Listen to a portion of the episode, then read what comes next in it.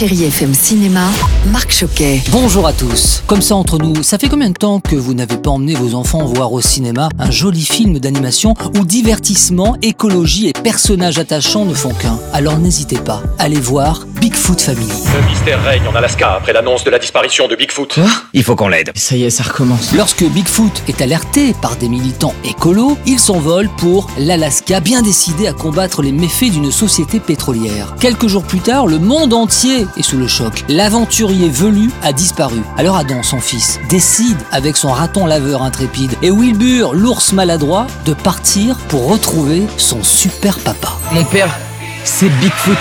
Le fameux Bigfoot. Bigfoot Family, c'est un magnifique film d'animation dans l'air du temps. Et je poursuis avec un personnage que tout le monde connaît, Toto. Oui, le cinéma a eu cette bonne idée d'adapter euh, cet été les blagues de Toto, réalisées par Pascal Bourdieu. Et celui qui interprète Toto s'appelle Gavril Dartevel. Autour de lui, ses parents, interprétés par Anne Marivin et Guillaume de Tonquédec.